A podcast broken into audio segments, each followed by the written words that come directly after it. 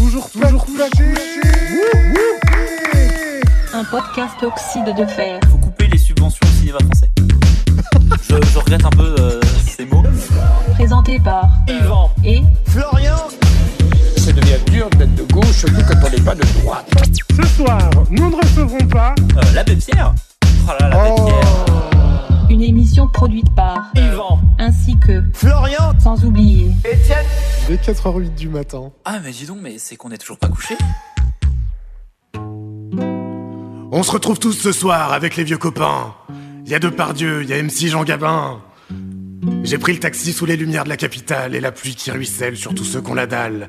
À l'extérieur du Moulin Rouge, t'as les putes, les camés, les illuminés. À l'intérieur, c'est la même chose, mais eux sont pleins aux as. Ma terre d'accueil, oh Sénégal. Quand je ferme les yeux, je ne vois que tes terres. Ton peuple effervescent, magique et stellaire. Qu'est-ce que je fous là, moi, Pigalle? Les micros sont branchés. Les projos incandescents irradient nos mascarades d'un bleu dérisoire. Allez, rien que pour un soir, je vais jouer le jeu du showbiz et de la télé. Je vais vendre mon film et peut-être même que je vais me marrer. Yvan et Flo, je vous laisse le terrain. Faites-nous rêver, les gars. On en a besoin, putain. Oh, eh, c'est- beau un Richard Boranger la nuit. Bonjour tout le monde Bienvenue dans ce huitième épisode de Toujours pas couché Comment ça va Yvan? Ah bah fou, fou. Moi ça va extrêmement bien. Et toi Florian? Ça va merveilleusement bien, ça fait des mois et des mois qu'on n'a pas enregistré. J'ai réécouté la dernière, on disait qu'on était euh, en juin, que c'était la canicule qu'on crevait de chaud. Voilà, euh, j'ai à moitié le Covid, euh, c'est l'hiver. Et surtout on disait, euh, on disait parfois, euh, Eh, trop bien, bientôt les élections. Bon, bon c'est pas pour cette fois le, le grand soir. hein. Non, non, pas pour, ce, pas pour cette fois. Mélenchon n'est pas Premier ministre. Ah oui, il y a eu ça aussi. oh j'avais oublié. Mais surtout important, Zemmour n'est pas président. Effectivement, on continuera à parler de lui seulement dans cette émission. Mais pour le reste, qu'il nous foute la paix. qu'il nous laisse tranquille. Alors, cette émission dont on parle, c'est On n'est pas couché, et euh, celle dont on va parler ce soir, mais c'est laquelle? C'est l'émission du 24 février 2007. Attention, on est très proche des élections euh, présidentielles. Oui, oui, on, on s'en rapproche grandement là, ça, ça, ça arrive. Lourd, lourd, lourd. C'est demain. On a des tas d'invités que je vais laisser Laurent Ruquier euh, nous présenter dès maintenant. Euh, Laurent, vous pouvez venir? Bonsoir Ah, bonsoir Laurent Bonsoir Laurent. Dites-nous, Laurent, qui nous avons sur le plateau? Ce soir, nous recevons Nathalie Baye, Gérard Depardieu, Richard Boringer, MC Jean Gabin, Christiane Taubira, et plus tard, nous recevrons Sea Girls, Rona Hartner et Nathalie Getliff. Wouh Merci beaucoup, Laurent. C'est ultra sympa euh, de faire ces petits lancements, euh, Laurent. Euh, franchement, il vient que pour ça à chaque fois. Ça m'embête, limite. euh, j'ai C'est vrai. j'ai l'impression de lui faire perdre son temps, mais euh, Oui, mais après, on parle du bien de, de son émission, et on va en dire euh, peut-être du bien ce soir. peut-être, peut-être. En tout cas, la semaine dernière, donc il y a des mois pour nous, on l'avait vendu comme une, une très bonne émission. On verra à la fin de l'émission ce qu'on en pense, à la fin de, de notre épisode. Moi, je tiens juste à dire un truc. Ouais. avant de commencer. Euh, non, en fait, je, tiens pas du tout à dire un truc. C'est juste. Euh, on va en dire du bien, mais pas du début de cette émission. Voilà, ça que je voulais euh, vraiment faire. euh, Parce que l'entrée de l'émission, est-ce que tu peux nous expliquer un peu ce qui se passe dès le début? Parce que on l'a en entier. C'est-à-dire qu'on a le nous ne recevrons pas ce soir, et puis le petit 5 minutes de, Laurent. Et qu'est-ce qui se passe au début, Florian? On a une, intro, un, un happening à la minute zéro. Euh, C'est ouais, il y a t- toujours trop de happening dans cette émission, mais là, ça commence fort, fort. avant même les invités que nous ne recevrons pas ce soir, tout ça, nous avons une intro de Laurent Ruquier qui est déguisé en steward, avec une petite casquette de, de steward sur la tête, qui nous présente les gestes de sécurité à faire en cas de problème au sein de l'émission. Et pourquoi, Yvan? Pourquoi on a ce petit happening-là?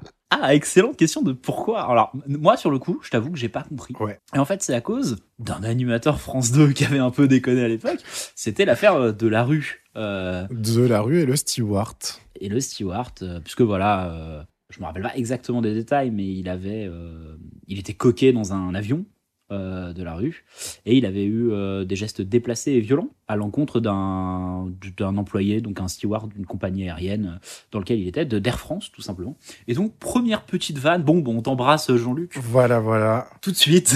très, très violent. euh. Et là où moi je suis un grand malade, c'est que à la seconde 1, je l'avais déjà la référence, je Oui, l'avais oui. encore. Ok, ok, parce que pff, moi je suis en pourquoi déguisé en steward? Il y a eu il y a une hôtesse de l'air, pourquoi? Oui, putain. Juste, on présente Mustapha et qu'est-ce qu'on dit de Mustapha pendant cette présentation steward avion? Ah, je sais plus. Ah bah qu'il n'est pas, attention, il est humoriste, pas terroriste. Oh, Voilà, putain. j'étais j'étais- déjà pas chaud pour cette émission. Ça commence sur les chapeaux de roue. Ouais, ouais. Mais euh, ouais, en tout cas, Laurent enlève la casquette, euh, sa casquette de steward. Il a les cheveux tout ébouriffés. Oui, mais il remet sa casquette d'animateur. Bien sûr, pour partir sur le ce soir, nous ne recevrons pas. Et on va quand même mettre le jingle, mais c'est pas moi qui le ferai aujourd'hui.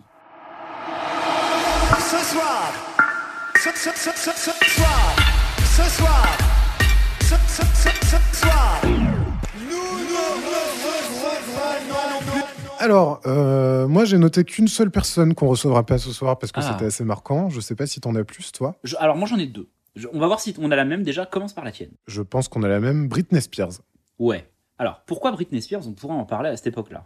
Eh ben, parce que c'est le, c'est le moment du crâne rasé, du, du, du pétage de câble, de la roue libre euh, Total. de Britney Spears qui décide de, de partir, de sortir de chez elle euh, la nuit et de se raser le crâne. Ouais. Et alors nous on a le le pouvoir euh, du recul de savoir euh, tout ce qui se passait euh, derrière et tout pour Britney Spears.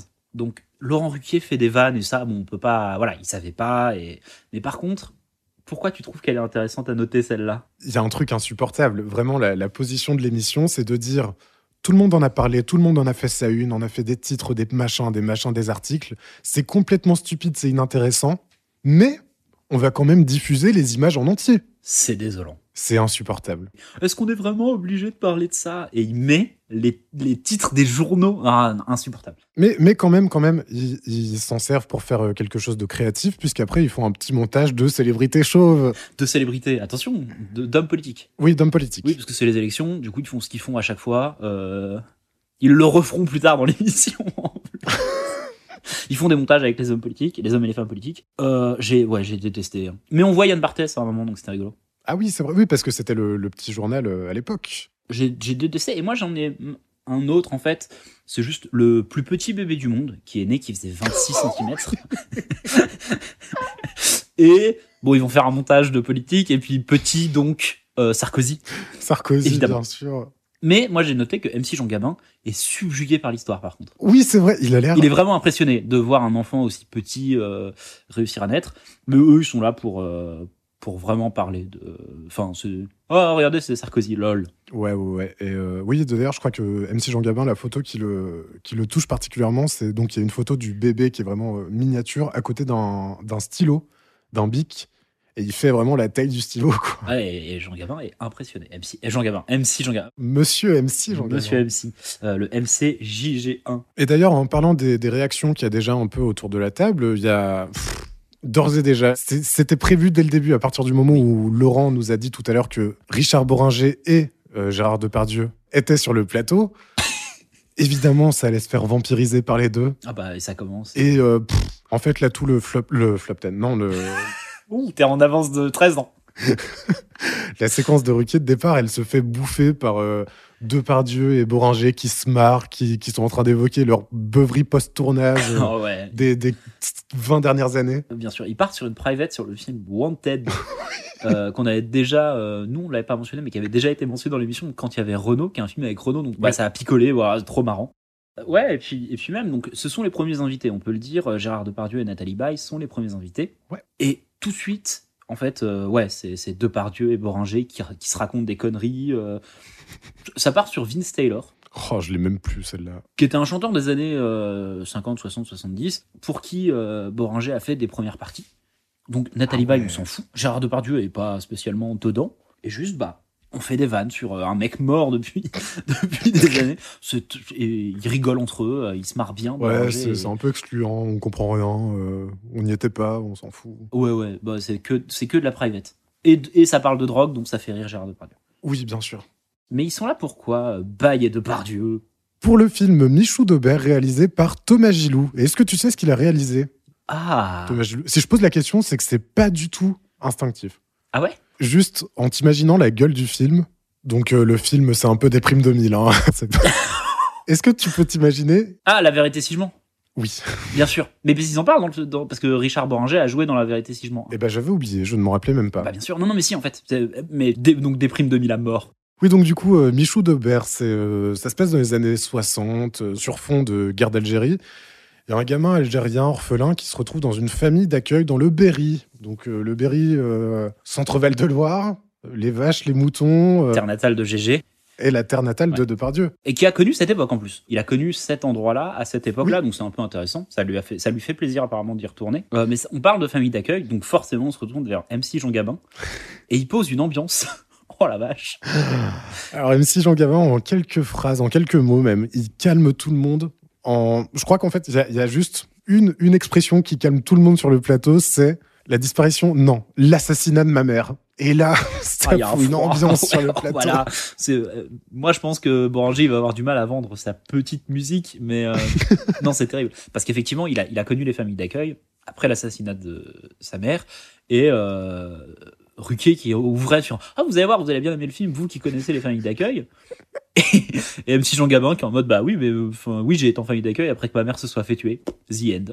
Plus personne ne lui parle euh, dans les cinq prochaines minutes.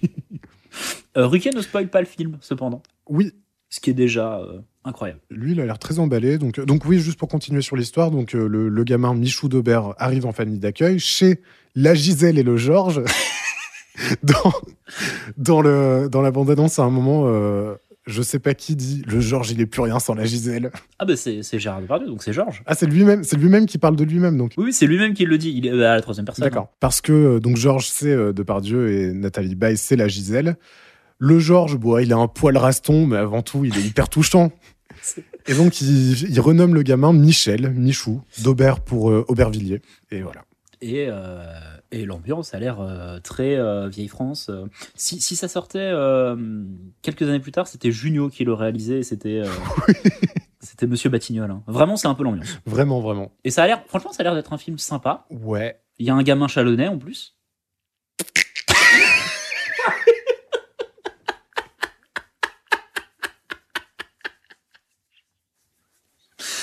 On l'enlèvera parce qu'il n'y a pas de contexte.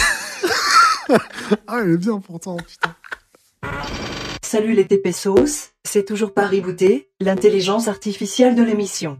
Je suis là pour vous donner le contexte de la vanne, le gamin qui joue Michou c'est Samy Seguir, qui jouera quelques années plus tard dans Neuilly sa mère et dont le personnage vient de Chalon, terre d'origine des deux couillons qui se marrent. Euh, Euh, bah, en gros, euh, oui, le film a l'air bien. Ça, ça, il a un peu une tronche de téléfilm quand même. Alors, je sais pas si c'est l'image que nous, on a avec l'encodage et tout, YouTube, télé, machin. Mais les couleurs, la colorimétrie, ça fait un peu. je, pense, je pense que ça fait téléfilm à cause de ça, puisque tous les films qu'on voit Ouais. souvent ont un peu cette, cette ambiance-là. Ouais, ouais, ouais. Ne- Depardieu parle ultra bien du film. Ouais. En vrai, il a l'air emballé par le projet, il en parle super bien. Il parle de Georges, et juste, il parle de Georges. Et Nathalie Baye dit je Ah oui. quand elle parle de son personnage. Elle dit pas Gisèle ou mon personnage, elle dit je. Et ça, je crois que t'adores. Bah, c'est à mettre au même niveau que de, de tutoyer quelqu'un qu'on ne connaît pas, ou alors de l'appeler juste par son prénom, euh, de mentionner euh, bah, Emmanuel, par exemple. Pour en prendre qu'un. Ah oui, je connais très bien Emmanuel, je lui disais, non, voilà, et ben euh, vraiment dire je quand on parle du personnage, même ambiance, et euh, Nathalie Baye, bon, le théâtre, hein, on connaît, euh, c'est. C'est c'est cette tranche d'actrice qui, qui fait du méthode acting, un petit peu à la Christian Bale, et qui se sent dans le personnage. Bon, et puis, on apprend des trucs assez intéressants sur, sur leurs deux histoires, à l'un comme à l'autre. C'est ça, parce que du coup, en fait, on parle très peu du film, on va vite parler de leur trajectoire à eux. C'est des grands comédiens, ils sont là tous les deux, ça vaut le coup de retracer un peu leur parcours. Malgré des débuts euh, difficiles, puisque euh, Valérie Baye euh, euh, est dyslexique. Valérie Baye, bien sûr. Nathalie Baye, ce que je viens de dire, euh, était dyslexique. Oui. Et donc on parle un peu de sa dyslexie et ça permet en fait d'enchaîner tout de suite sur un autre truc en fait parce que Nathalie Baye, on va, on va être tout à fait honnête, dans cette interview, elle est invitée parce qu'elle partage l'affiche avec Gérard Depardieu. Ouais, vraiment. Et on va enchaîner sur une anecdote avec Gérard Depardieu. Florian, je vais te laisser la présenter parce que je crois que tu l'aimes beaucoup cette anecdote. En fait, bah, ça fait, ça fait longtemps qu'on l'a vu cette émission et on l'a re- on l'a revu plusieurs fois. Et en fait, à la base, on l'a vu il y a, je sais pas, il y a trois mois. Ouais. Et euh, ça nous a fait rire sur le moment. Mais on a continué tous les deux à le dire. et c'est devenu une vanne à nous. Ouais, ouais. Et en fait, quand on l'a entendu il y a pas longtemps, ça m'a fait crever de rire. Donc juste la vanne, en fait, c'est que, enfin, c'est pas une vanne, mais c'est juste Depardieu quand il explique son enfance, il explique qu'il parlait pas. Et qu'il a pas parlé jusqu'à au moins 17 piges. Genre, vraiment, dans, la, dans le- la, la mythologie de Pardieu, il y a naissance, pleurs, silence total jusqu'à ses 17 ans, il s'est mis à parler, à faire du théâtre. Et euh, justement, donc euh, le, le storytelling est magnifique. Il explique que c'est les mots des autres. En vrai, c'est c'est poétique comme Gérard Depardieu peut être poétique, C'est mais ça. c'est pas pratique dans la vie de tous les jours. Et donc, du coup, oui, le, le, le parallèle est tout trouvé entre Baye qui, qui était dyslexique et Depardieu qui était bah, Son muet. muet, tout simplement, qui était l'enfant sauvage de Truffaut. Ouais, ça. On va parler de Truffaut. hein. Oui, on va en parler justement. Il a commencé à bosser à 16 ans, il parlait à peine, il vendait des télés, il savait même pas euh, qu'il voulait être acteur, et c'est les livres. Il était vendeur de télé mu- muet. Mais, mais c'est les livres qui lui ont appris à parler. Et donc, euh, ça, En vrai, j'ai- commencé à parler grâce aux mots des autres est une très belle phrase. c'est vrai. On peut, on peut remercier les mots des autres pour, euh, pour l'avoir permis d'a- d'acquérir la parole, parce que là, il nous sort des, des bons mots, entre autres, Paris Match, Marie Patch. Paris Match. Énorme. Ouais, euh, Mathieu Amalric est un con, mais ça c'est gratos. Il n'y a pas de jeu de mots, cherchez pas. C'est pas une contre-pétrime ou quoi, il le dit. Non, et après on parle un petit peu de, de- des grands réalisateurs avec qui ils ont tous les deux travaillé. Ça cite Piala, ça cite Truffaut, ça cite Godard, etc. etc. Et là, il y, a des- il y a des moments intéressants aussi, mais juste, il est insupportable, Laurent Ruquier, a d'abord posé la question à euh, Nathalie Baye, et ensuite à Depardieu, et ensuite revenir. Et c'est une interview en ping-pong à, tro- à trois joueurs. Ouais, ouais, ouais. C'est insupportable. Interview ping-pong, Magneto, Serge. Oui, bah en vrai, c'est entretien croisé, quoi, mais euh, Ah ouais, non, mais il le fait mal. Euh, Laurent Ruquier en 1 contre 1, c'est du génie. en un compte deux, ouais, il panique. Non, mais vraiment, t'as raison. c'est ça, il, il, il a pas les bases. Mais déjà, le, il appelle les Nathalie Baye. Mais déjà, le plateau, je le trouve euh, mal foutu quand il y a deux invités. Ouais, ils sont face à face. Oui, c'est c'est Ouais, trop bizarre.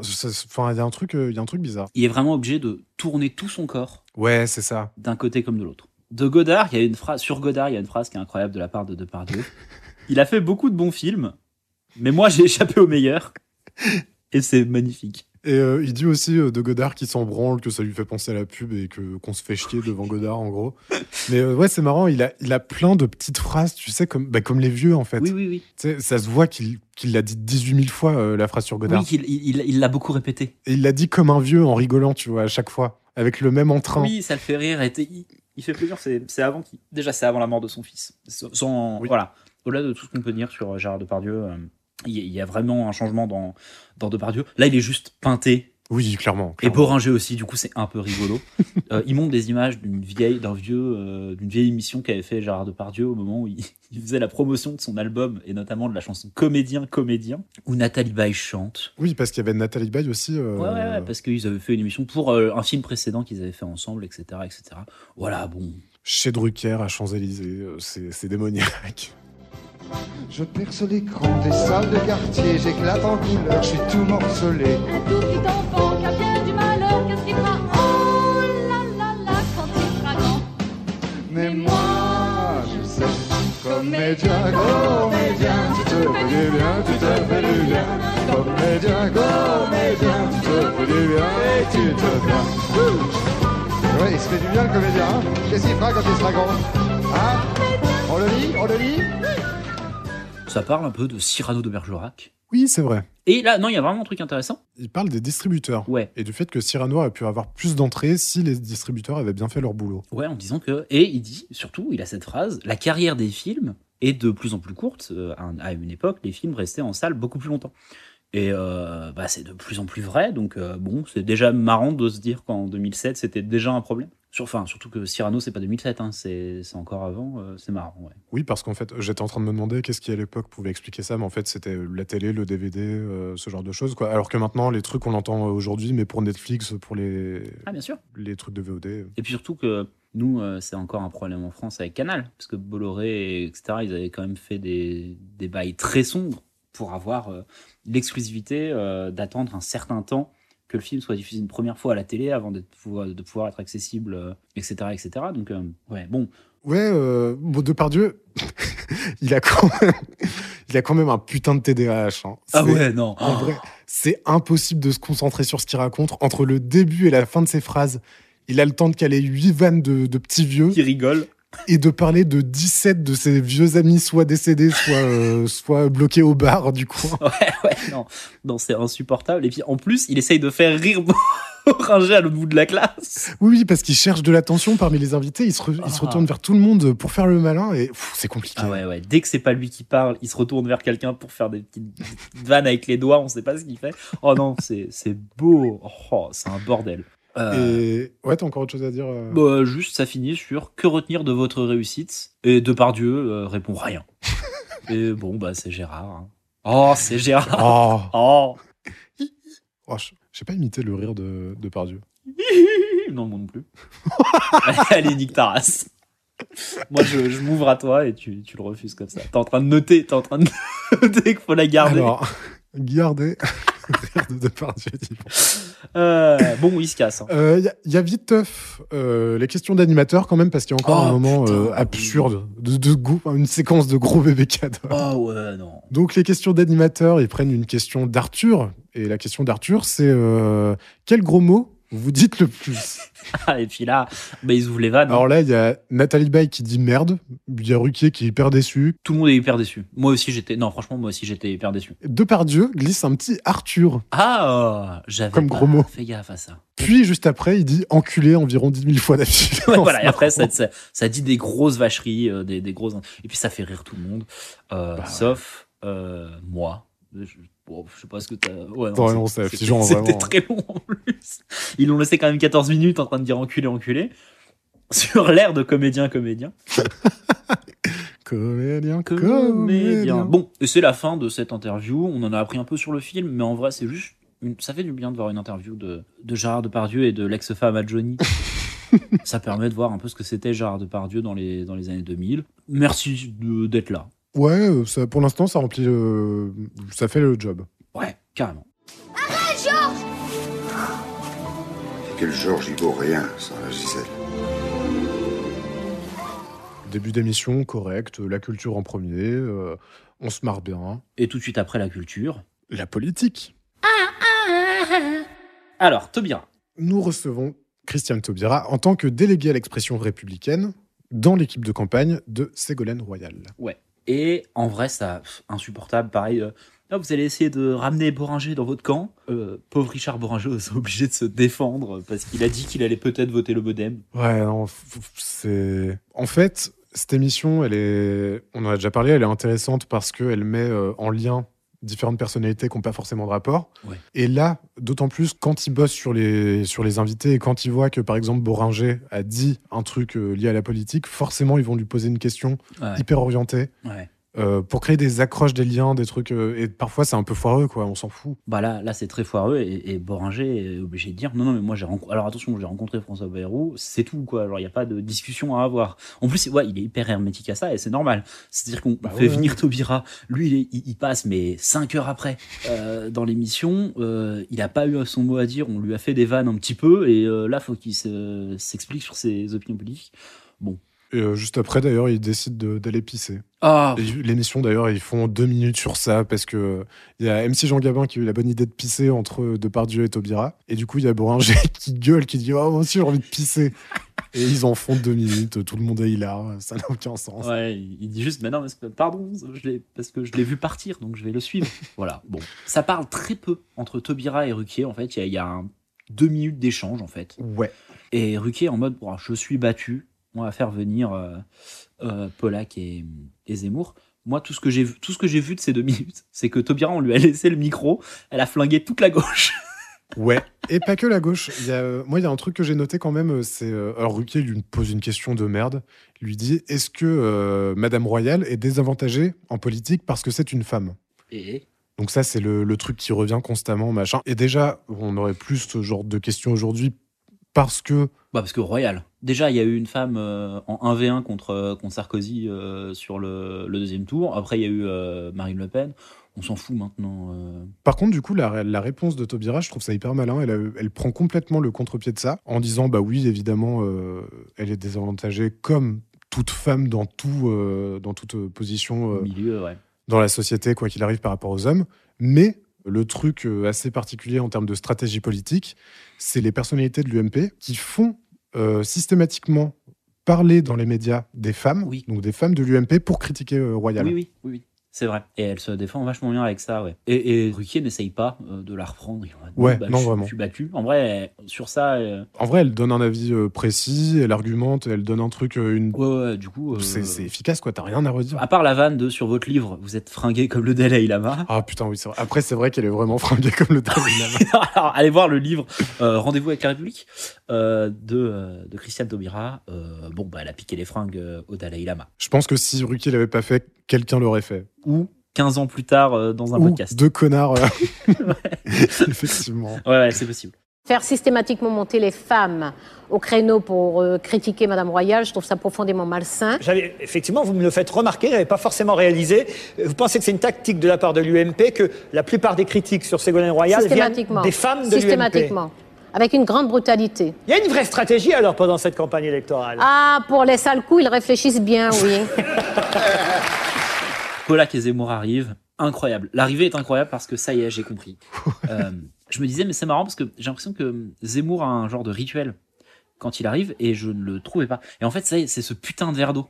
Il, il en prend tout le temps une petite lichette, non? Il boit une petite gorgée et je sais pourquoi il va le faire sur très longtemps quand il sera dans cette émission. Et en fait, c'est parce qu'il a l'habitude pour laisser le temps à Polak d'arriver.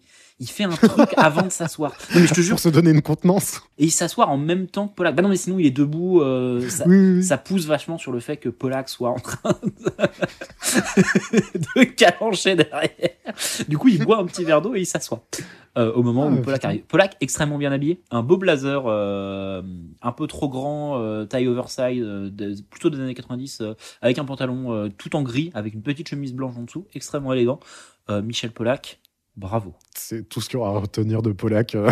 Ça, ça se remarque, tu vois, pour une fois qu'il est pas habillé comme un clodo qui sort de, d'EHPAD. Donc, euh, globalement, Zemmour et Polak, ils enchaînent Taubira directement sur euh, les stratégies en campagne politique et les petits candidats. Ouais, déjà, ils lui, ils lui mettent dans la gueule, vous avez fait perdre Jospin. Voilà. En 2002, pendant la campagne, Jospin euh, avait 2%, il lui manquait 2% pour euh, accéder au deuxième tour. Et Taubira avait 2%. Et Taubira a fait 2%. Taubira, elle était candidate elle-même euh, en son propre nom. Donc, il manquait 2% à Jospin. Ils viennent de Taubira. Et elle, elle répond. Donc c'est euh, Éric Zemmour qui dit ça en disant et il dit pas ça tout à fait. Il dit est-ce que vous pensez? Oui. il, de- il pose la question en vrai et elle lui dit non. Il y a eu des, des études d'opinion qui montrent que 80% des gens qui ont voté pour moi auraient été membres des gens qui ont fait partie de l'abstentionnisme. C'est ça, Donc ils ne seraient pas allés ces, ces votes-là chez Jospin. Ah, chez Jospin. Et Zemmour est en mode, ok, il y a eu étude d'opinion, je suis d'accord. Mais là, Polak, il fait ce qu'on appelle dans le milieu, ce qu'on a remarqué juste euh, la, la semaine précédente, hein, il fait une Polak. C'est-à-dire que euh, est en mode, oui, bah, c'est quand même vous qui avez euh, fait passer euh, Le Pen au deuxième tour. Et là, elle lui, elle lui pose vraiment la question, c'est-à-dire que c'est moi qui ai voté pour Jean-Marie Le Pen. Est-ce que vous pensez que les gens qui euh, votent pour euh, Jean-Marie Le Pen écoutent ce que dit Christiane Taubira Et Zemmour dit, non là pour le coup elle a raison, tout le monde applaudit. Euh, il fait la gueule, euh, Polak, euh, la classique. Hein. Il boude, ça y est. El Classico del Madrido, il y a eu aucun. Non, non, bah, Polak, et il va faire la gueule. Voilà.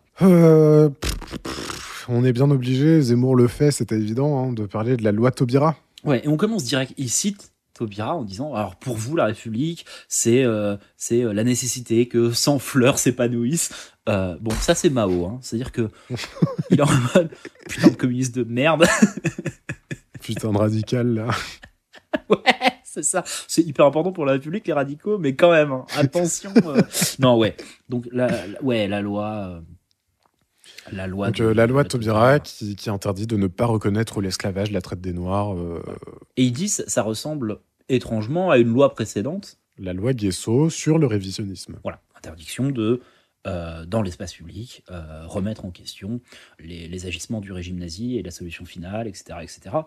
Et euh, bon, ça plaît pas à Éric Zemmour parce que pour la, la loi sur le régime nazi, bon bah, c'est pas la France, c'est les nazis. Du coup, on peut en dire du mal.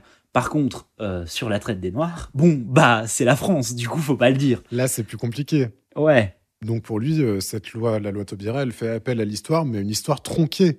On parle que de l'esclavage des Noirs par les Blancs. Et pas par les tribus euh, euh, du nord-africaine et, euh, et, et- et du Maghreb. Et Christiane Taubira lui dit oui, parce qu'on n'a pas le droit de citer d'autres pays dans une loi française. Et il est en mode oui, mais là, admettre, une, admettre une faute, c'est détester la France. Ouais, il a une phrase qui est. Elle lui dit non, mais il faut pas falloir non plus idéaliser la France. Il y a eu des fautes. euh, et là, il dit si on n'idéalise pas, on n'aime pas. Il, il assume complètement le fait qu'il dit de la merde historiquement parlant, quoi. Juste. euh, Ouais. Bah, ouais, il, faut, il faut un idéal, quoi. Oh, bah, nos ancêtres, les Gaulois, euh, c'est pas tout à fait ça, mais bon, on va idéaliser parce que. Ouais, ouais, pour lui, moi je suis, faut le dire, à l'école, nos Ouais. ancêtres les Gaulois, ça crée une unité. Euh, et puis la Guyane, bon bah c'est loin, alors euh, les ancêtres les Gaulois quand même. Ouais. Du coup, Zemmour, il sort son, son artillerie, donc euh, assimilation, machin. Taubira, lui répond du tac au tac. L'assimilation, vous savez pas le poids que porte ce mot. Ce mot, il a éradiqué des cultures. Ma République, elle demande pas la discrétion. Les différences existent. Et encore plus tard, en 2022, on a euh, Zemmour, Mélenchon, Zemmour qui parle toujours de l'assimilation et Mélenchon qui parlait de créolisation. Ouais, bien sûr. En gros, c'est la même. euh, C'est toujours ce- cette idée de l'universalisme euh, et de, de ce que, de ce qui a été fait après, en fait, avec l'apparition des, des, des ouvrages post-coloniaux. Donc euh, bon, bah ils sont pas d'accord, hein, ils allaient pas être d'accord. En fait, Ouais, ouais. elle est, elle- est-ce que cette conversation est intéressante? En vrai, dans les faits, j'ai envie de dire pas mal. Ouais. Ils, ils exposent leur point de vue, ils sont pas d'accord, ils seront pas d'accord, mais ça reste cordial, ils ont le temps d'expliquer leurs points. Et en vrai, tu peux te faire une idée de te dire, bah oui, quand même, euh, je suis plutôt d'accord avec l'un ou avec l'autre. Au moins, c'est un débat. T'es pas d'accord, je vois à ton regard que. Non, non, moi, j'ai plus envie de faire de cadeau à Zemmour. C'est bon, c'est un gros réac. J'en ai plein le cul. Ah non, mais par contre, par contre, je suis d'accord avec aucun des mots qu'il dit. non, non, mais bien sûr. mais même lui donner autant de place, j'en peux plus, là. Ah non, mais ça va. En fait, et encore une fois, le problème, il est où? Le problème, c'est d'avoir invité Eric Zemmour, évidemment. C'est ça le vrai problème. Le problème de pourquoi ça rend l'émission ultra chiante à regarder, c'est parce que Zemmour a 20 minutes à discuter avec euh, Christiane Taubira parce que euh, Polak dort. Bah ouais. Il est en train de dormir justement quand on parle de la Guyane. Lui dit Oh, moi, la Guyane, j'ai fait une émission sur la Guyane. Encore une fois, une putain d'anecdote perso. Il y a Richard Boringer qui a piqué de l'or en Guyane aussi. Boringer, il est une pépite. Il a un collier avec une pépite d'or en disant mais c'est le Far West là-bas, euh, avec du sang encore euh, dessus. euh, il a dû se battre contre les crocodiles apparemment, de ce que j'ai compris. hein. Il dit la Guyane, l'Amazonie, c'est pas Euro Disney. C'est le Far West là-bas, la Guyane. C'est le Far West là-bas. T'as tué un mec, Non, mais dis-le, dis-le, t'as tiré sur un gars. Bon, Taubira, elle fait des vannes. hein. En vrai, euh, sur ça, elle, euh, elle fait des vannes. euh, Oui, oui. Pour Zemmour, elle répond carré. Pour Polak, elle fait des vannes. Franchement, ça se passe super bien. hein. Juste, oui, bah encore, encore Polak, à un moment, il, il sort le bouquin de Taubira. Ça m'a fait beaucoup marrer. Ah, il lit un passage et le texte est surligné. Dégueulasse. Le stabilo, il dépasse de partout. C'est limite, il en a sur la main, sur la tronche. Il y a encore des miettes de, de pain parce qu'il devait manger un sandwich. en il y a vraiment, pour moi, il était dans une bibliothèque universitaire à Reims. Et Taubira, elle dit, vous y mettez pas le ton quand vous lisez. Et faites-le lire à Boringer. Oh. Oh. Bah, Boranger, il est déjà à 7ème Ricard de la journée. euh, il tient plus debout. Il- alors, déjà, il, il a du mal à lire parce que c'est surligné comme un sagouin par-dessus. tu m'étonnes. Et en plus, il a jamais vu le texte. C'est horrible. Bah oui, bah oui. Euh, petit constat de cette interview. Oui. Bah, Moi, ça va. Elle est trop forte, hein. Ah oui, non, par elle est contre, trop forte, euh, elle est brillante. heureusement qu'elle était là pour euh, répondre à Zemmour. Parce que sinon, bon, Polak aurait branlé un gamin. Mais du coup, non, vraiment, c'est c'est très bien. Elle est, elle est extrêmement forte. Alors, moi, je la trouve, c'est ça qu'on aime ou qu'on n'aime pas, je la trouve extrêmement agressive envers un peu tout le monde euh, euh, d'un point de vue des idées. Tu sais, elle attaque beaucoup sur les idées et tout. Mais elle est, c'est une femme politique, c'est ce qu'elle fait, tu vois. Mais euh, Ouais. Après, euh, il n'y a rien qui, qui la démonte, quoi. Zemmour Ouais, est, non, vraiment, est euh, obligé de s'avouer vaincu plusieurs fois euh, et de dire oui, c'est vrai. Bon, bah voilà, c'est vrai, quoi. Bon, ils s'engueulent quand même, hein, y a pas de, ils sont pas d'accord. hein. Mais elle est très incisive dans ses réponses et euh, c'est tout le temps assez clair, quoi. Elle, euh, Et puis, c'est-. Alors, moi, j'ai pas été vérifié, mais elle dit toujours vérifier à cet endroit-là, à cet endroit-là, à cet endroit-là. Ouais, ouais, c'est toujours argumenté et sourcé. Ouais, euh, c'est sourcé, euh, donc c'est béton en fait. Donc oui, bon, bah, en même temps, si Ségolène Royal, elle envoie Christiane Taubira, Ouais. c'est qu'elle sait qu'il n'y a pas trop de problème. Mais, mais c'est ça, maintenant on le sait tous hein, que Taubira elle est forte, elle est brillante. Ah oui, à l'époque, à l'époque, c'était pas, c'était pas évident, évident. ouais. Ben, en fait, à l'époque, c'est cette émission, c'est l'une des premières qui lui laisse autant le temps de s'exprimer. Elle les remercie d'ailleurs. C'est la, et je pense que c'est la première fois qu'il y a plein de gens qui la découvrent en fait. Elle remercie Ruquier parce qu'elle, euh, il avait, elle avait déjà été invitée en 2002, donc à, euh, on a tout essayé pour parler. Et donc en fait, bon bah c'est un peu les premières euh, grandes apparitions de, de Christiane Taubira à la télévision française, Et ça aussi, euh, on n'est pas couché, c'est une émission qui aura permis beaucoup ça, bien sûr. de faire naître des, des personnalités politiques. Par exemple, là en l'occurrence, ils n'ont pas reçu Royal parce que peut-être elle était trop importante, mais du coup, on a. Leur, leur porte-flingue. Bah Ouais. non, oui, c'est vrai. Et puis même euh, 40 minutes à Besancenot, quoi. Ouais, cette ça. émission, elle fait ça aussi, quoi. Faut le dire. C'est quand même, euh, c'est quand même un intéressant. et, et plus tard, Poutou, et euh, c'est. Et Poutou, bien sûr. ouais. Et en fait, aussi, c'est une émission qui, qui aura vachement fait vivre la, la, la vie des partis, je trouve.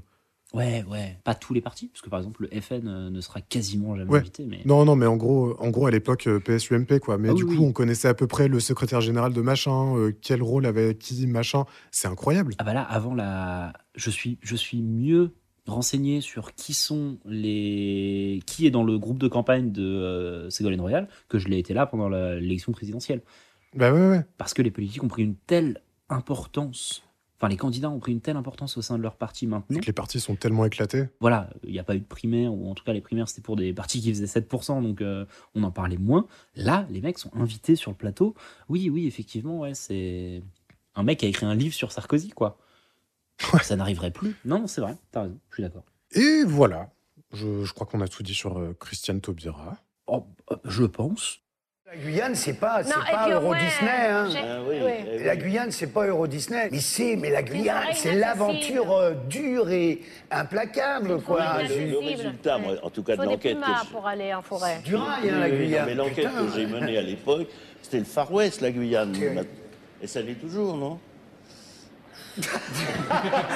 Pas partout, ni En tout tout le cas, temps. ils nous ont envoyé qu'à Limited Gen. Ah, elle est formidable.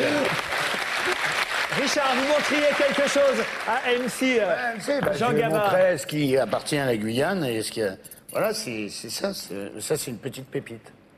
Ah, bah dis donc, elle, c'est- la sort Ah bah, en oui.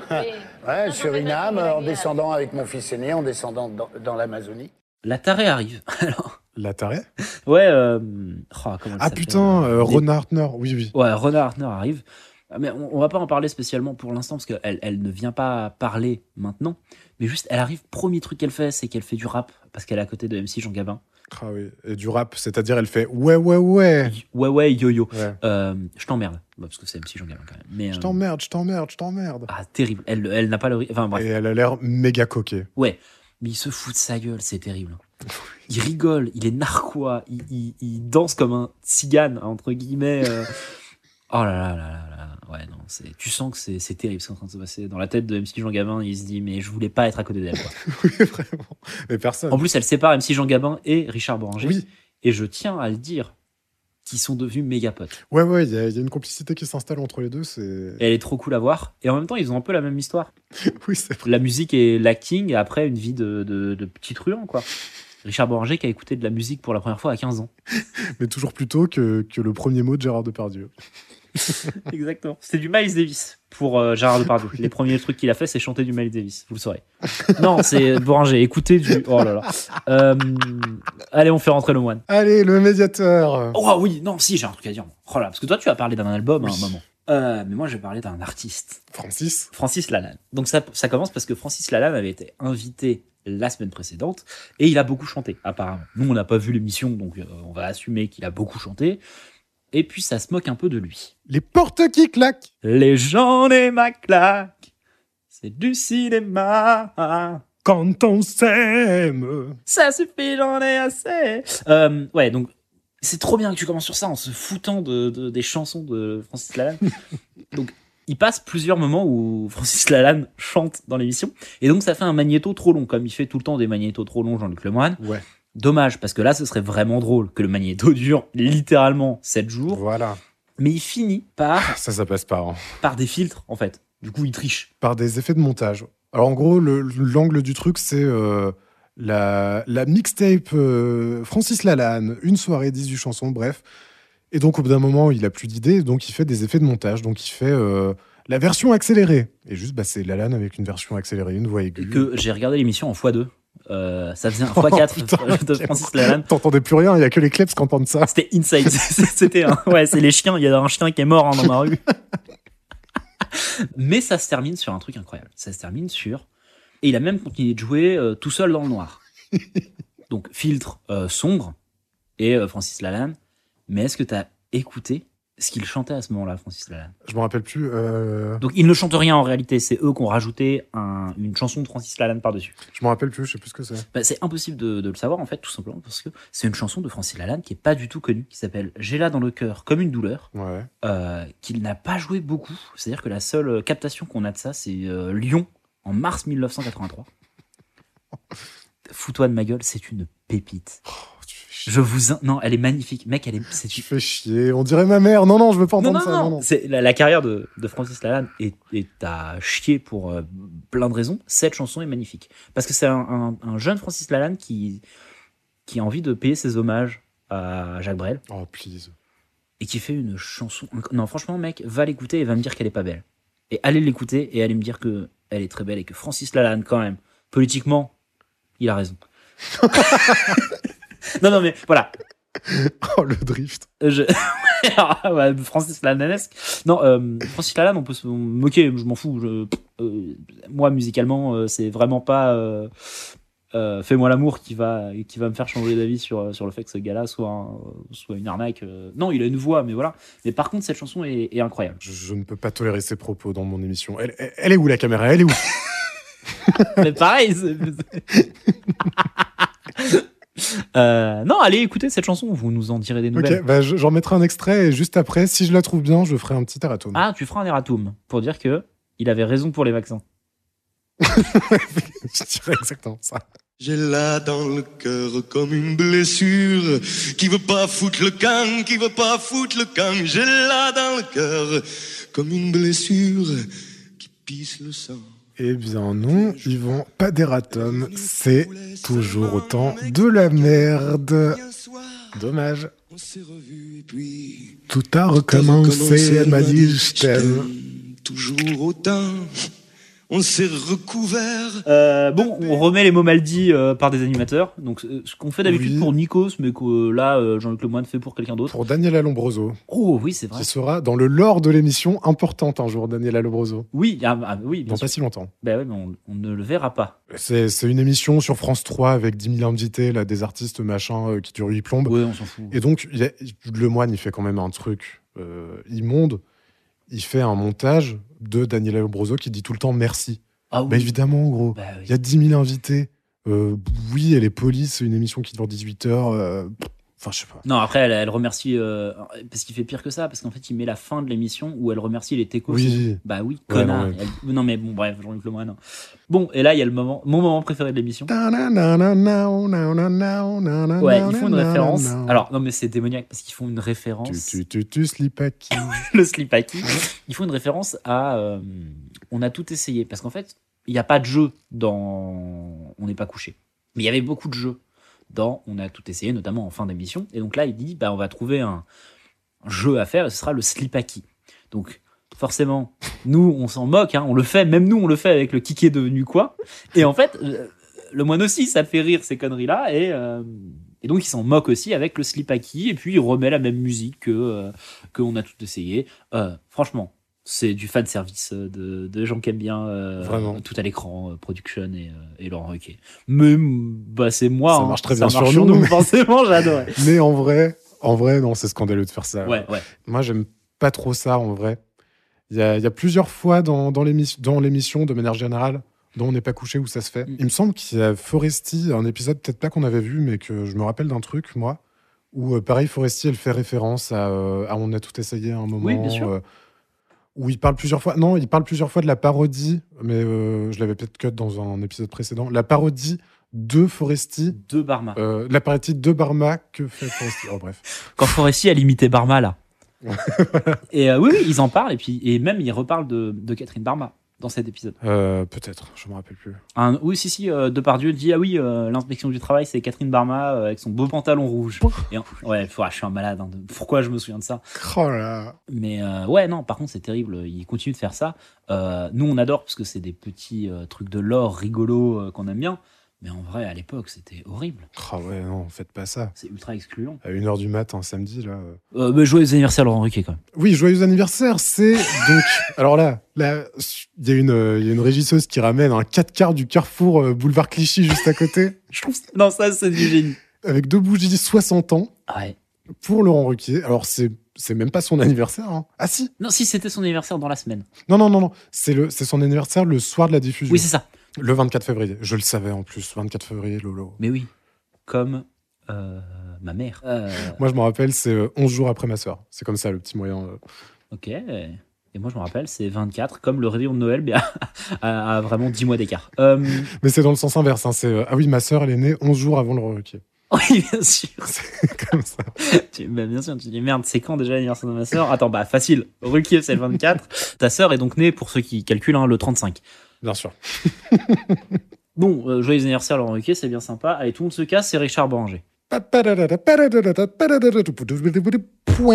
Il vient pour un film. Pomme le poulain.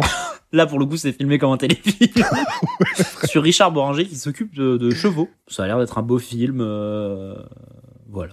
Il bute un mec dans le film avant. Ouais, et je crois qu'il y a un, un cheval qui tombe dans. D'un ravin Non, non, non, non, c'est une voiture. Il, il, il coupe un câble qui retenait une voiture qui tombe dans un ravin. Ah, vraiment, à ce moment-là, j'ai le souvenir de d'avoir eu une prise de recul et de m'être dit, mais putain, mais qu'est-ce qu'on regarde?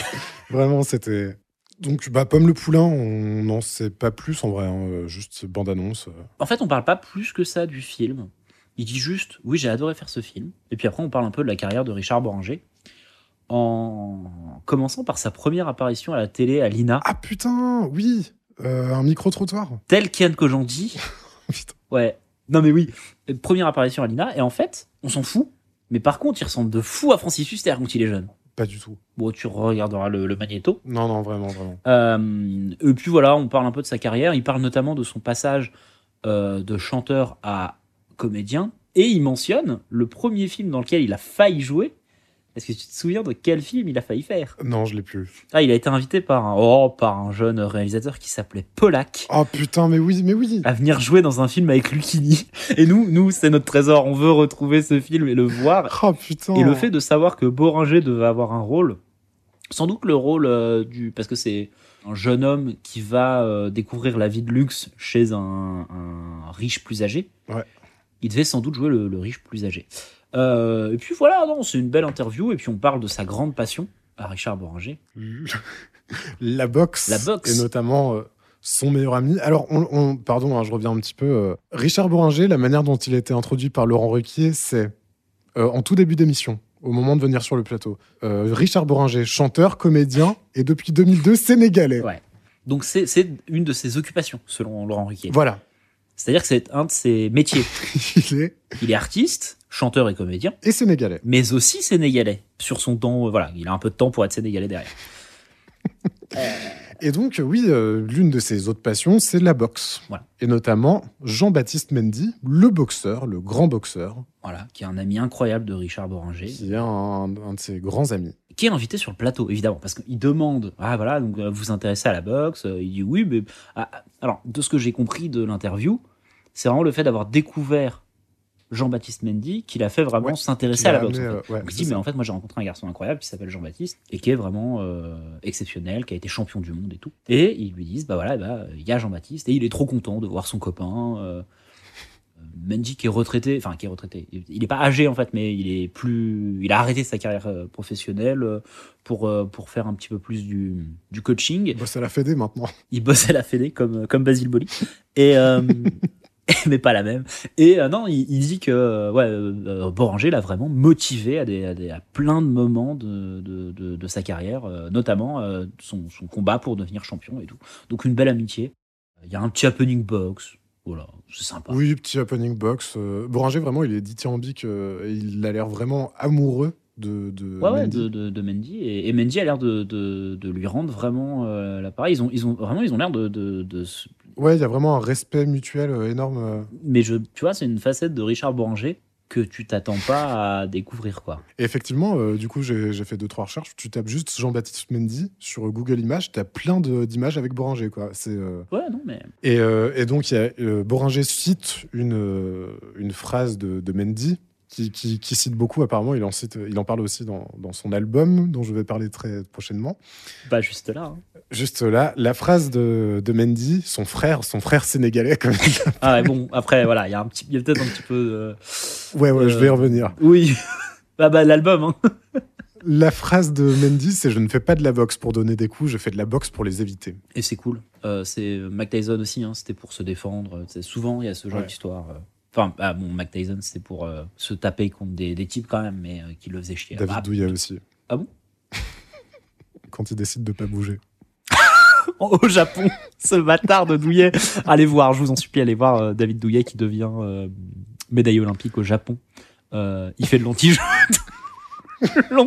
En fait, il, il- c'est- le dos est bloqué hein, de David Douillet pendant tout ce combat et du coup il décide que bah il fait 4 mètres de haut, s'il bouge pas, le mec le fera pas bouger, il gagne. The end. Quelle arnaque, l'arnaque Douillet. Voilà, il est pas venu pour donner des coups, lui non plus. Ouais non, il a, il a pas donné de coup pendant ce combat. Donc ouais, il va falloir parler de la musique. Euh, il parle vite fait dans l'interview de son premier album Errance en 90. Mais moi j'ai écouté C'est beau une ville la nuit qui date de 2002. Je tiens à dire que j'ai écouté une seule chanson. Ok, d'accord. Donc euh, je vais te laisser en parler. Pour le contexte, moi je l'ai écouté en lendemain de soirée dans un TER Le Mans Paris.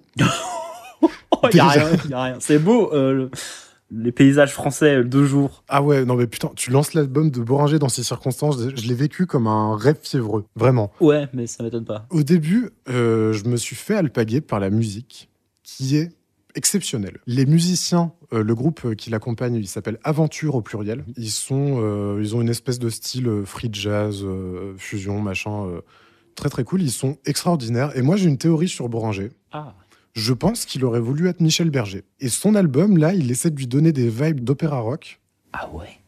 Ouais, lui. Donc euh, déjà euh, niveau lieu euh, présenté dans, dans l'album, c'est un album live. Oh, exceptionnel. Oui, c'est un album live et donc il, il parle de la France, il parle de New York, de la Côte d'Ivoire, du Sénégal. Ça fait vraiment voyage. Aventure. Et même dans la compo, t'écoutes la dernière de l'album qui s'appelle Amami. Ça sonne vraiment comme l'album Beau Séjour de, de Berger. C'est hallucinant. Ah ouais, ah intéressant. Et en plus, j'ai fait des recherches et j'ai vu qu'il avait sorti un autre album en 94, une collaboration avec, euh, avec un groupe d'artistes qui s'appelle Le Cas, un drame musical instantané. Donc je pense qu'il est très branché euh, histoire dramatique euh, en musique, etc. Et en tout cas, ça m'a donné des vibes de ça. Maintenant, est-ce que c'est réussi? La copie du ah oui, d'accord. C'est pour ça que tu dis beaucoup de bien des, des musiciens. Parce que la, la musique est exceptionnelle. Puis, tu rajoutes la voix de Boringer par-dessus. Ah oui, d'accord. Je, je- je me suis essayé un petit pastiche tout à l'heure en début d'émission. Ouais. Enfin non, d'ailleurs, c'était euh, Richard Boranger qu'on a reçu. Oui. Il sait essayer un petit pastiche de lui-même. J'ai vraiment joué le jeu. Mhm. Déjà, à la fin de mon trajet, j'ai donc la voix de Boranger, j'ai enlevé mes écouteurs, j'avais les oreilles qui puaient la clope. Et le Sky. Ça, ça, ouais, ça coulait du Jack Daniels. Pour être honnête, au début, j'ai aimé les paroles et la voix. Je me suis dit un truc immédiatement, c'est putain l'oralité du truc. C'est bluffant. J'ai jamais entendu des textes français en musique aussi oraux. Franchement, euh, j'avais la tête qui tapait contre la tablette du TER là. J'étais en train de me dire ah mais en fait Bouranger c'est le Bob Dylan français. Donc lendemain de soirée, je rappelle, hein, lendemain de cuite. Alors que le Bob Dylan français, c'est MC Jean Gabin. Je rappelle que l'oralité, si tu veux la retrouver, écoute du MC Jean Gabin. Oui, effectivement. Et après, je me suis dit, mais en fait, évidemment que c'est oral. Il, il chante pas, chante il pas. parle, juste il déblatère des trucs littéralement en gueulant. Oui, bah donc le Bob Dylan français. Non, please. Il y, a- il y a- il y a plus de mélodies dans Bob Dylan, s'il te plaît. Oh, le menteur. Non, non, non. Ok. Euh, Bouranger, c'est. Hé, Jean Bas, mon frère sénégalais. Ouais. Alors que Bob Dylan, c'est. Hey, Jean-Bas, my brother from Senegal. Non, non, pas du tout. pas du tout. My brother from Senegal. Jean Bas, my brother from Oui, je vois ce que tu essayes de faire. Oui, mais C'est complètement ouais, différent. ça n'a rien à voir. T'imites vraiment bien Richard Boranger. Mais donc, effectivement, en fait, oui, c'est très oral parce qu'il parle. Oui. Mais il y a quand même, pour, pour lui donner un peu de, de- de crédit, une précision dans le rythme. Parce que j'ai regardé d'autres performances des mêmes chansons. Ils placent toujours le texte de la même manière, sur les mêmes temps, sur les mêmes trucs, donc c'est quand même Ah, remarquable et bien foutu. Mais le vrai problème, et là où ça, ça bloque au bout d'un moment, c'est qu'en fait, cet album, on peut pas l'écouter en 2022.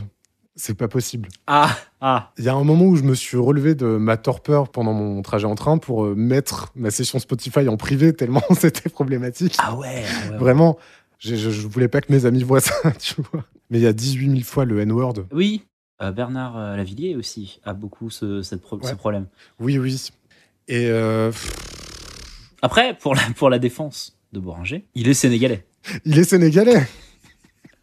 Au même titre que comédien. Et, Oui, donc en fait, c'est. et d'ailleurs, il a un frère sénégalais. Oui. Donc il peut dire ce qu'il veut. Bah, bien sûr. Mais en vrai, je, je comprends qu'il soit tombé amoureux de la culture, etc. et- évidemment, mais il y a quand même. Ça pue un peu l'exotisation et la fétichisation, Ouais, bah, ok. Je, je préfère que ce soit dit. notamment de la figure de la femme noire. Ouais, ah, ça m'étonne pas trop. Je trouve ça dommage. euh. La femme noire, la déesse, euh, Oh. à un, un moment dans, dans la chanson La 42e rue, il croise une meuf noire à New York et c'est euh, ma N-word, ma machin, euh, ma déesse sublime, euh, ma, ma féline, ma femme fatale, ma léoparde. pff. Celle qui ramène la jungle à la ville. ouais, dans les, vraiment. Oh, terrible. Ouais. Donc ouais, je comprends qu'il soit tombé amoureux de la culture sénégalaise, mais fais gaffe un peu à la place que tu prends. Voilà, Ouais, ouais. Ok. c'est dommage parce qu'en vrai, si tu mets ça de côté, vraiment, il y a des, y a des moments de grâce dans l'album. Mais c'est un personnage, c'est pas lui qui parle. Oui, bah voilà, ça c'est l'autre truc, mais mais il y a, il y a quand même la chanson Ah. Mendy, Danse avec moi Mendy, Oui. Où il dit euh, mon frère sénégalais et là il parle en son nom. Oui. non, vraiment. J'ai j'ai essayé de le défendre hein, aussi. ouais, Je- c'est- c'est- tout ce que tu dis, je me le suis déjà dit, mais non, ça passe pas. Ok, donc euh, bon, bah Richard Boranger, euh, un petit peu d'exotisation, effectivement. Attention pour la prochaine fois. Mais malgré tout ça, malgré tout ça, je crois même il y a une vraie, il a une dans ses textes une vraie poésie du quotidien. Il y a des trucs qu'il arrive à sublimer avec des, des mots très simples. Ok, Et euh, je conseille notamment la deuxième chanson de l'album qui s'appelle Promets que tu viens. ok. Et moi, je, je rappelle, hein, je conseille Francis Lalanne, hein, toujours. Allez, On dormira comme des chiens avec des rêves étoilés, des souvenirs de petites filles, de petits garçons loin. Comme on sera chaud quand il sera tard dans la vie à marmonner nos vieilles colères, on leur dira, dira comme on l'a aimé. Cette putain de vie à la gueule de chien.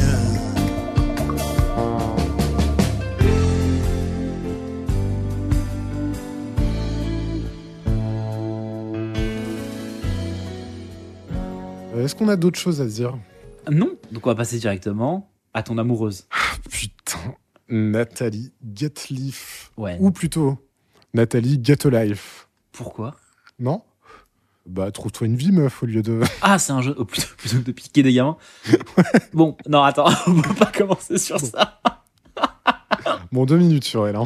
Ouais, allez, bon, allez. Non, parce que moi j'ai bien aimé cette interview. Alors, déjà, on peut dire, on peut dire que ça fait partie d'une nouvelle euh, séquence qu'on a depuis quelques semaines, notamment depuis la semaine dernière. Un truc en troisième euh, partie d'émission. Une rubrique People un peu, où donc c'est une invitée euh, pas vraiment connue, séquence People fait divers français.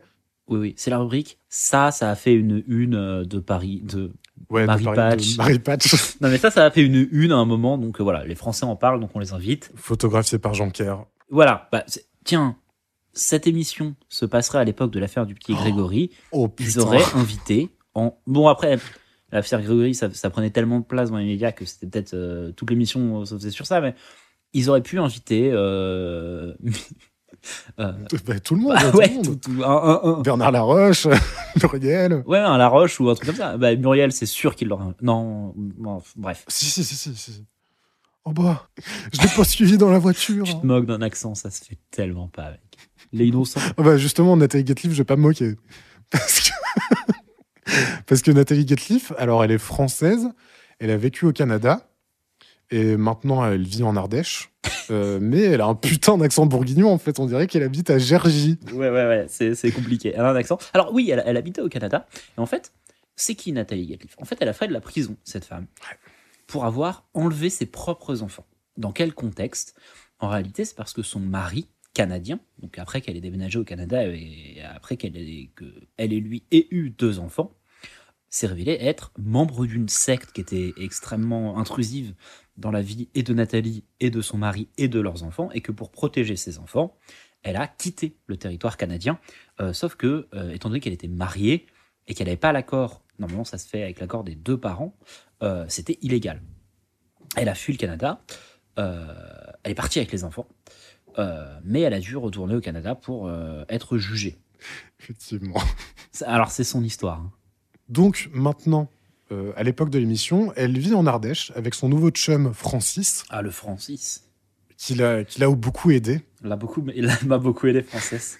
Et donc voilà, euh, on parle vite fait. Donc euh, pff, Zemmour et Pollack, le seul truc pertinent qu'ils peuvent dire, c'est euh, parler des sectes et la différence entre le monde anglophone par rapport à ça et le monde francophone. Parce qu'en fait, c'est assez intéressant de remettre ça dans le contexte de quelques années plus tôt, il y avait eu l'affaire, bon, bah, c'était sorti au grand jour, euh, la scientologie, etc., etc. Ouais. Donc on avait un peu cette idée en France que, effectivement, de l'autre côté de, de l'Atlantique, les lois sont complètement différentes et une secte, c'est pas la même chose. Il y avait eu des affaires de sectes en France dans les années 80 qui avaient été assez sanglantes en plus.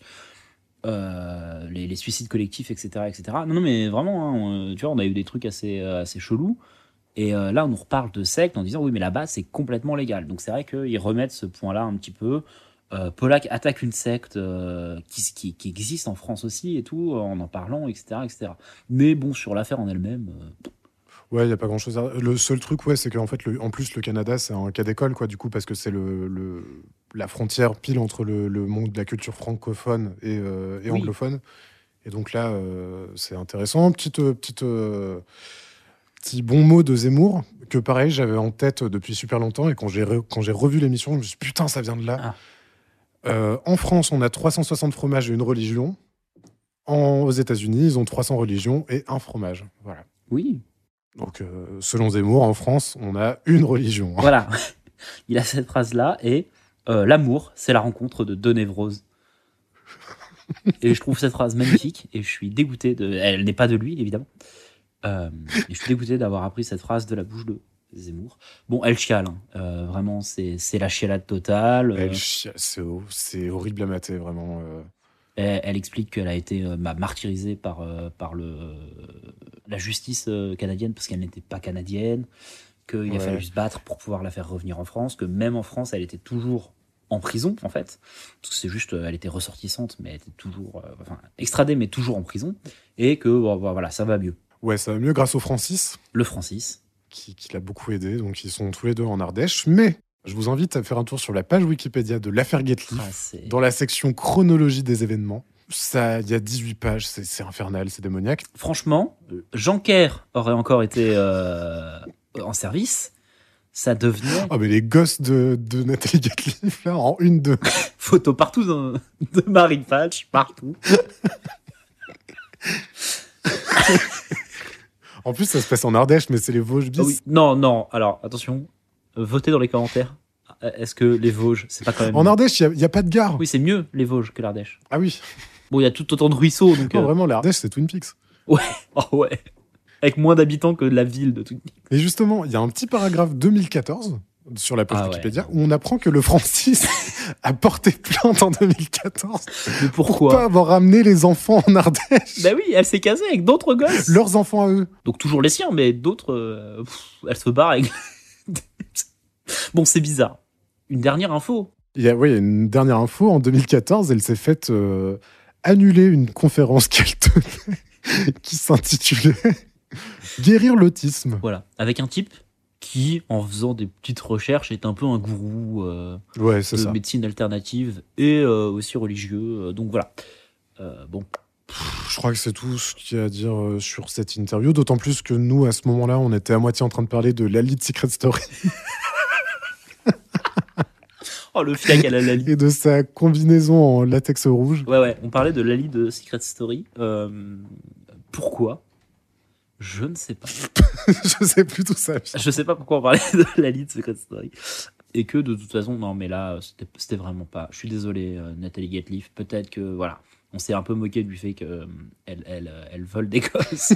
mais euh, nous, ça nous a pas emballé. La semaine dernière, Katia Lafarge ça nous avait pas. La faille. la farge Pokémon. ça nous... Katia la faille pour euh, quelqu'un qui a perdu son mari euh, à l'alpinisme. Ouais, dans une, dans une crevasse. Euh, non, mais par contre, voilà, non, ça nous a pas. Je trouve que cette émission n'a pas besoin de ça. Là, pour le coup, ça fait très Hardisson, en fait. Putain, oui. Bah oui. Cette meuf, elle aurait dû passer chez Hardisson. Oui. Pas chez Ruquier. Dans Salut les Terriens. Plus que dans. euh, même plus. bah, en vrai, plus que dans Tout le monde en parle. hein. Ouais, ouais, ouais. Il y avait aussi ce genre d'invité un peu, mais moins. Nathalie Gateliff est reconnue coupable d'avoir enlevé ses propres enfants. Il y a cinq ans, elle avait fui le Canada avec ses deux aînés pour, dit-elle, les soustraire à l'influence de leur père. Scott Grant est membre de l'Église internationale du Christ, un mouvement sectaire selon des députés français, mais légal au Canada. Depuis, toutes les décisions judiciaires canadiennes ou françaises ont donné tort à Nathalie Gateliff. Elle promet, une fois libre, de tout faire pour récupérer la garde de ses deux enfants. Bon, c'était c'était un passage un peu lourd, euh, donc on va faire rentrer euh, le clown. Ta fin, le clown. ah, t'as l'air d'un sacré clown, mon pote. Ah ouais? Euh, Bah ouais, mais moi, quand je te regarde, je suis un clown triste. Ah, ah, c'est vrai que ce sont des vraies répliques de Mustapha qui se défend. Bon, déjà, il arrive. Moi, il me reste trois notes. Hein. J'ai plus aucun souvenir de rien. Mais alors vraiment, on va, on, on s'en fout. Par contre, à un moment, il se fait un peu reprendre par Boringer parce qu'il donne une information qui est pas la bonne. Et là, Mustapha ah, est vraiment mal à l'aise. Il est en mode ah pardon, je ne le savais pas. Ah ouais. Et, et il s'excuse platement. Il se sent sur la sellette là, Mustapha, non? Ouais, ouais, ça commence à puer du cul pour lui. Hein. C'est vraiment la, la fin du stage approche. Il va peut-être pas avoir de lettre de recommandation. Ouais, ouais, l'alternance, c'est bien gentil, mais à un moment, fallait bosser quand même. Non, non, il est pas bien du tout. euh.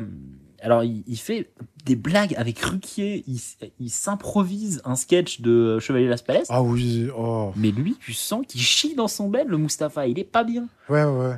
Et du coup, toutes ces vannes sont dirigées vers une seule et même personne, Mustapha El Atrassi. Ouais. Et euh, bah voilà, c'est un peu. euh, ouais, off. On sent qu'il a peut-être fait une connerie un moment dans sa carrière et qu'il est pas loin de se faire. euh, Il est sur la sellette.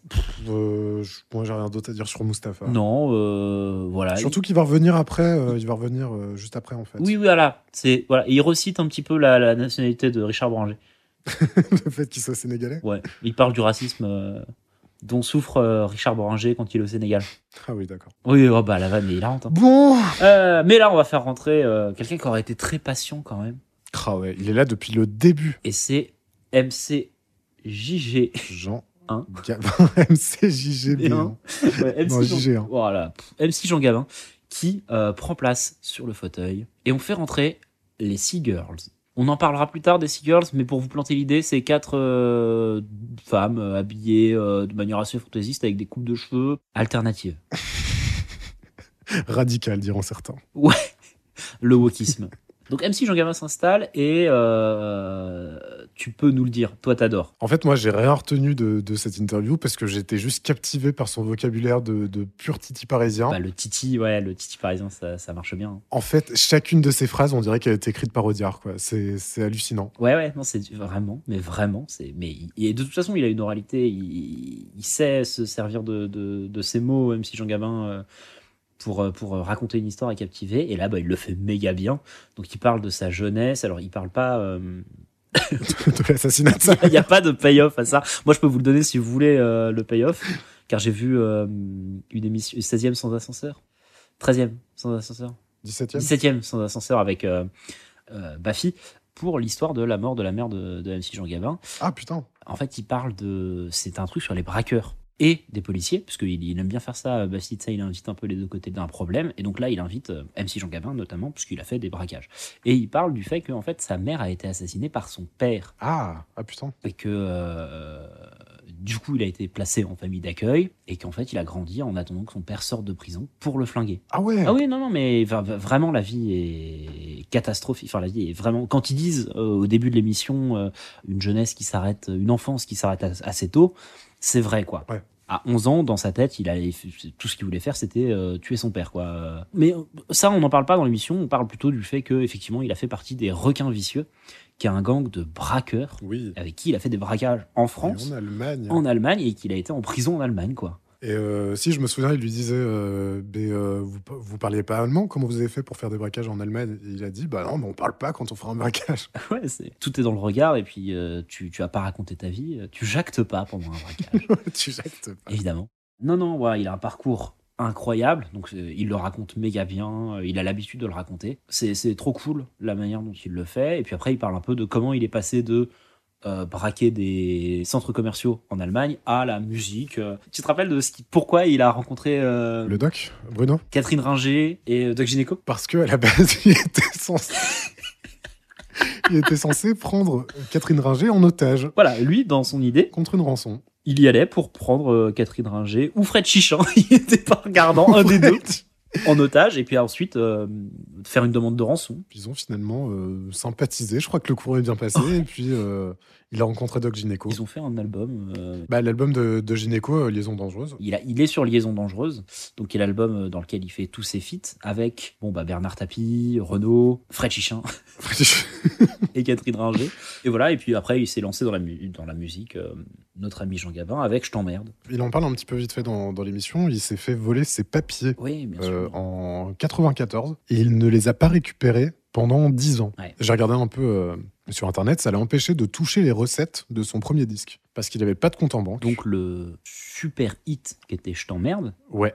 ne lui a rapporté. Il les a, euh, il les a récupérés plus tard en tout cas. Oui. Et euh, cette situation s'est débloquée, Ouais. je crois, dans une émission euh, d'Ardisson, dans laquelle il a pu Ah, il euh, en parle. s'exprimer. Ah, il a fait, ouais. ouais.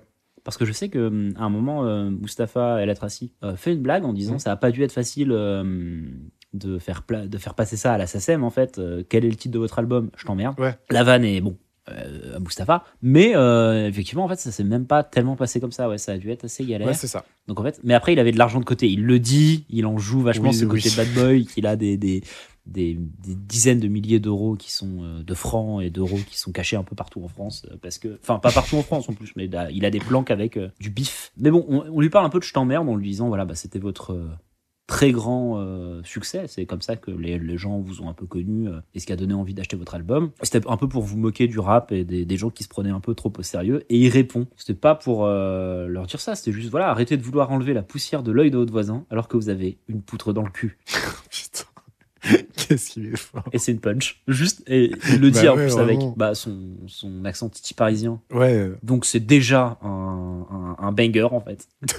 je l'aime. Vraiment. euh, Bon alors après, euh, voilà, euh, je, je- il a aussi des sorties euh, moins subtiles. Oui, oui, oui. Mais ouais, il est fort quoi. C'est, est... Ouais, toujours mieux que Depardieu qui dit enculé. Oui, oui. Non mais il est, il est, il est charmant en vrai. Il est assez charmant. Ouais, ouais, il a du charme. hein. après, pardon, euh, les Seagirls sont en pamoison devant MC Un petit peu, ouais. Bon, Bah justement, il nous reste 4 minutes 42 pour. pour 6 personnes.